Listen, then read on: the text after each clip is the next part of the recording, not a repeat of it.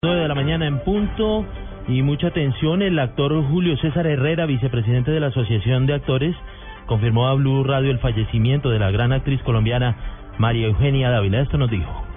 Confirmado, nosotros desde la Sociedad de Actores estamos eh, ya trabajando en el tema. Pues hasta este momento no sabemos nada de dónde va a estar porque estamos eh, estamos precisamente en eso y esperando también pues la decisión de su hijo, ¿no? Pues a ver qué, tanto él quiere que eh, su mano.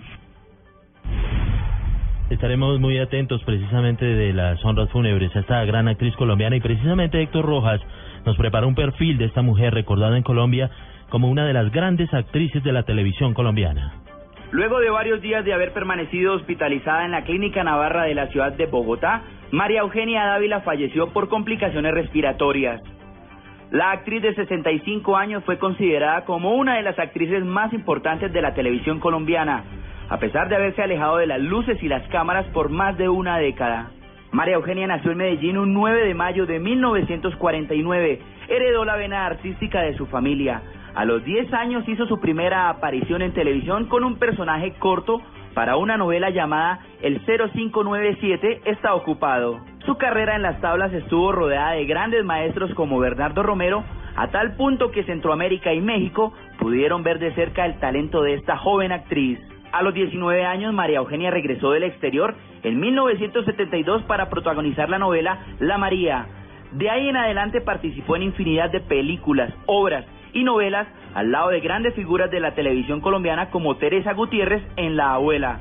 Pero sigo siendo el rey, junto a Carlos Muñoz, La Mala Hierba, El Bazar de los Idiotas, Quieta Margarita. El séptimo arte también se rindió a los pies de esta paisa que en 1974 hizo parte de la película Carla contra los jaguares. Estuvo al lado de Jorge Ali Triana en Tiempo de Morir y Bolívar Soy Yo al lado de Amparo Grisales y Robinson Díaz. Héctor Rojas, Blue Radio. Y otro de los grandes actores y directores de la televisión colombiana, Pepe Sánchez, quien lamentó el fallecimiento de María Eugenia Dávila. Diego Monroy habló con él. A través de su cuenta en Twitter, la actriz Amparo Grisales se refirió a la muerte de María Eugenia Dávila. Abro comillas, que un coro de ángeles acompaña a María Eugenia Dávila hasta su última morada. Gran amiga, brillante actriz, siempre estarás en mi corazón. Cierro comillas. El libretista y actor Pepe Sánchez se refirió a esta lamentable noticia. Pues mire, muy lamentable. María Eugenia, a quien conocí desde niña, le tocó una vida un poco difícil, ver por su familia desde muy niña, eh, un poco librada al azar. Y en fin, ella, es decir, no tuvo sustraerse a, esos azares, esos avatares de la vida y, y, le tocó muy duro, le tocó, vivió etapas muy, muy duras. Ahora pues estaba los compañeros actores se preocuparon por, por, sus últimos días, digamos, pero de todas maneras ha sido muy, muy lamentable la desaparición de María Eugenia, que fue una gran actriz y una, una gran persona. El actor Jorge Cano, a través de su cuenta en Twitter, dice lo siguiente: María Eugenia Dávila, gran actriz. Diego Fernando Monroy, Blue Radio. Muchas gracias, Diego. Y pasamos a otras noticias del panorama nacional. Seis heridos dejó un enfrentamiento de barras bravas ocurrido o registrado en las últimas horas en la ciudad de Cali. Detalles con François Martínez. Al parecer por disputas internas, integrantes de la barra Barón Rojo Sur de la América de Cali se enfrentaron en las últimas horas en el Parque de las Banderas, lugar central de reuniones. El hecho dejó seis personas heridas, tres de ellas en grave estado de salud. El mediador de la Policía Nacional en el asunto Barras, intendente Rubén Valencia al parecer son retaliaciones por unos que ellos sacaron de las barras porque estaban vinculados a, mucho hurto y, estaban eh, haciéndole daño al, interior de la barra y al, y entorno. Entonces, como que tiene que ver con ese lado. A bala a bala sí creo que no más fueron los tres y, y el resto que golpeado, que luchado, que ese, pero no fue mucha cosa.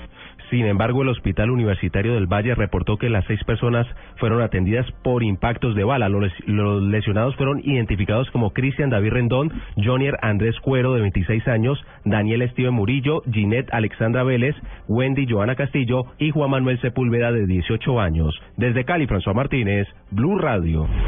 En noticias deportivas, el piloto alemán de Mercedes, Nico Rosberg, se quedó con el primer puesto de la clasificación del Gran Premio de España, que se correrá mañana en Barcelona.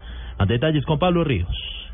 Mercedes continúa su dominio en esta temporada de la Fórmula 1. Esta vez fue Nico Rosberg quien se quedó con la pole position para el Gran Premio de España que se correrá mañana a las 7 de la mañana hora de Colombia. El alemán marcó un tiempo de 1 minuto 24 segundos y 681 centésimas, 267 centésimas menos que su compañero Lewis Hamilton, quien saldrá en el segundo puesto seguido del alemán de Ferrari Sebastián Vettel. Esta es la primera vez en las cinco carreras que van de la temporada que un piloto diferente a Hamilton obtiene el primer lugar en la clasificación y en la carrera de la GP2 Series inició hace minutos el piloto colombiano Julián Leal, partió en la décima casilla. Posterior a esa carrera, el vallecaucano Oscar Tunjo hará su debut en la GP3 Series, saliendo a la octava posición en el circuito de Barcelona, correspondiente a la primera válida del campeonato. Pablo Ríos González, Blue Radio. Noticias contra reloj en Blue Radio. Noticia en desarrollo al Centro de Rehabilitación Héroes del Paramillo en Medellín será trasladado en cinco días el cabo Eduard Ávila, quien iniciará el proceso de adaptación de sus muñones para las prótesis que utilizará luego de resultar afectado por un explosivo en norte de Santander. La cifra, ocho integrantes de una banda de estafadores fueron capturados en las últimas horas en un operativo adelantado por la Fiscalía en los municipios de Girardot, Flandes y Espinal. Quedamos atentos al presidente Juan Manuel Santos y al ministro de Salud Alejandro Gaviria, quienes entregarán esta mañana una dotación de 15 camas para la unidad de cuidados intensivos del Hospital de Kennedy en el suroccidente de Bogotá. La inversión de este proyecto alcanza los dos mil millones de pesos.